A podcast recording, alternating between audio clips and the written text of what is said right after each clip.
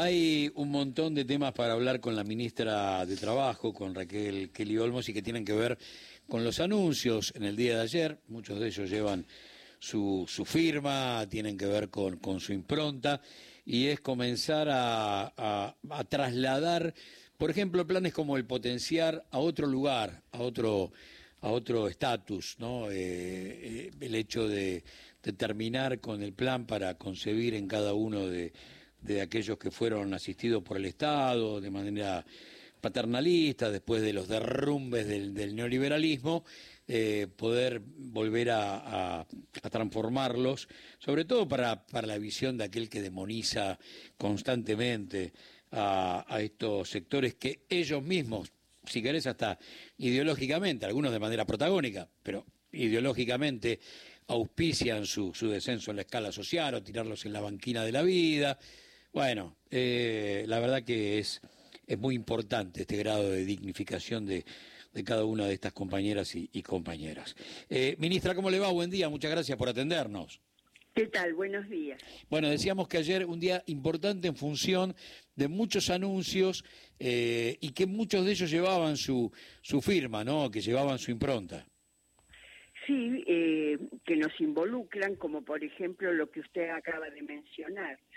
Eh, la decisión del, del, Poder Ejecutivo de transferir los programas Potencial Trabajo al Ministerio de Trabajo, para que junto con una serie de iniciativas que ha impulsado este gobierno, en particular Sergio Massa, una de las cuales ya tiene media sanción en, en el Congreso de la Nación, que es la ley de empleo MIPYME y que da beneficios de desgrabación de cargas sociales a los empleadores que eh, absorban trabajadoras y trabajadores que hoy se encuentren desempleados y bajo el beneficio del potencial trabajo. Entonces, este, este decreto que se firmó eh, transfiere la gestión del potencial trabajo desde desarrollo social al Ministerio de Trabajo para facilitar esta política y para además este, fortalecerla con todos los programas de capacitación y recapacitación en oficios, uh -huh. entrenamiento laboral, orientación para el trabajo, es decir, una cantidad de, de mecanismos que nosotros tenemos para mejorar la empleabilidad de las y las personas que, que están fuera de lo que es el trabajo formal. Pero por otra parte también la posibilidad de fortalecer las unidades productivas de la economía social para brindarles la, la, las condiciones para poder competir y tener productividad eh, en, en, el marco también de esta economía, ¿no? Uh eh, vayamos a la, instrumentación, que seguramente es la, la pregunta que, que, todo aquel que nos está escuchando se hace de manera inmediata después de escuchar el anuncio, después de escuchar este, lo que sería eh, la letra escrita que espera convertirse en, en realidad. ¿Cómo es la instrumentación? Mira, nosotros en el Ministerio de Trabajo tenemos una estructura federal que otorga otro grado de viabilidad a estas políticas. Sí. Tenemos eh, lo que son actualmente agencias territoriales, pero eran las famosas gerencias este, de empleo sí. que existen en todas las provincias argentinas y además convenios con los municipios donde nosotros eh, le damos equipamiento y asistencia técnica para constituir oficinas municipales de empleo. Eso a nosotros nos da una capilaridad enorme de manera de tener posibilidad de hacer una gestión mucho más cercana a donde están los beneficiarios, ¿no? Uh -huh. y, y, en virtud de eso, digamos, no solo poder asistirlos, como yo te comentaba antes, en relación a los programas de capacitación y recapacitación, sino también en lo que es la vinculación con las unidades productivas. Al estar en el territorio, esa relación se hace más cercana y viable. Perfecto. Además, a ver, eh, todo es un círculo virtuoso.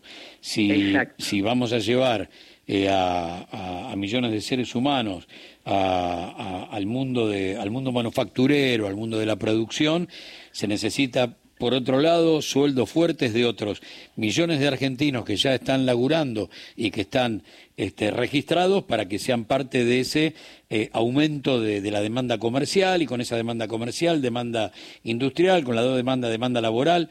Todo es parte de un círculo virtuoso. No hay forma de que un eslabón falle. Ese, ese es el objetivo. Acá, frente a la crisis, que este año, agudizada por la sequía, ha sido realmente este, pesada para la gestión económica y, y, laboral y social, digamos, este, hay algunos que plantean soluciones lineales, mágicas, que a mí me gustó la imagen del Papa Francisco cuando dice que son como los francistas, los frontistas de Hamelin y nos van a llevar a ahogarnos a todos, ¿no? La única manera de salir adecuadamente de esta situación es como vos lo señalaste, con ese círculo virtuoso de producción y trabajo, y trabajo con derechos. ¿no? Sí, sí. ¿Presente de las paritarias, ministra? Mira, nosotros realizamos una tarea muy continuada que se refleja en que seguimos homologando alrededor de 80 a 100 convenios paritarios por semana, eh, en virtud de que por la alta inflación los periodos que se acuerdan son breves, están siendo de tres meses. Pero el hecho de que la sociedad no lo perciba quiere decir que se han podido resolver sin conflicto, mm. mayoritariamente, ¿no es cierto? Eh, porque esa desventaja tenemos, que el conflicto tiene mucha notoriedad y resolverlo aparece como desapercibido, pero es desapercibido porque tenemos una tarea muy vigorosa de acuerdos eh, a través del mecanismo tripartito que desde mi punto de vista constituye una de las virtudes más significativas de, de la democracia argentina. Y siempre recordar que, que volvió de la mano del campo nacional y popular en tiempo de, tomada y el kirchnerismo, algo que había quedado guardado bajo siete llaves durante más de una década, ¿no? Efectivamente. Y, este, y hoy está en plena vigencia y también creo que vale la pena recordar que esta eh, institución de, de negociación tripartita que nace con también con el convenio colectivo, con la ley de convenio colectivo de trabajo, le significó a Norberto Centeno y otras compañeras y compañeros este, del derecho laboral que fueran detenidos desaparecidos. La noche de las corbatas, la vida, ¿no? Les costó, les costó la vida. Ministra... Les costó la vida construir una institución que hoy, por su efectividad, no tiene toda la visibilidad que, que merece, pero que es central en la construcción democrática argentina.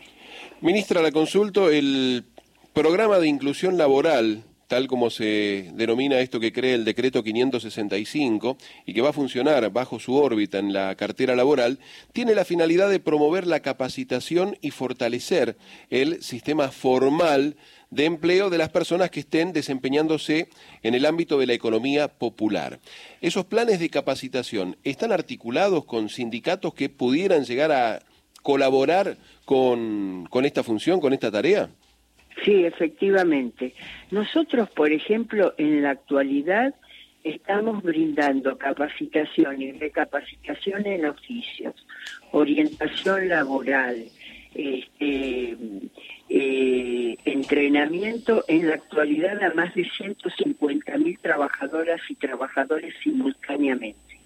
Los efectores son fundamentalmente, como usted bien señala, los centros de capacitación laboral de, eh, de los gremios, pero también las universidades eh, y también entidades intermedias, mm. de manera de poder llegar efectivamente a todo el territorio nacional como lo estamos haciendo. Este año vamos a tener un máximo histórico de más de 450 mil trabajadoras y trabajadores que han pasado por estos cursos. Uno de los datos más eh, más claros para, para explicar el por qué algunos gobiernos neoliberales en, muy poco tiempo pueden llevar la desocupación a, dos dígitos en la República Argentina, esa apertura indiscriminada de importaciones. Y a partir de ese momento, bueno, el cierre, como sucedió en el macrismo, de más de 30.000 pymes y de esa manera un montón de gente, un montón de gente en la calle, apenas con, con una firma, ¿eh? con un pequeño decreto que abre de par en par las puertas para que en la Argentina eh, la producción local vuelva a, ser ensombrecida como si la publicidad de la silla de Martínez de Oz todavía anda dando vueltas por acá. En ese contexto donde uno necesita que, el trabajador tenga una visión también política y sea un gran actor político, eh, descansa, descansa el futuro.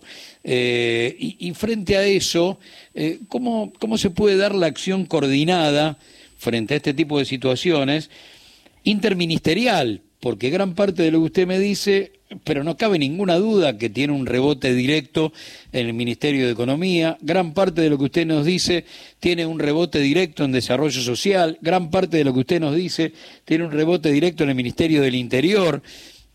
Da la sensación que tiene que ser así, absolutamente interministerial para que también tenga éxito, ¿no? Interministerial, efectivamente, e interjurisdiccional. Ah, Hay que trabajar muy articuladamente con los gobiernos provinciales y los municipios.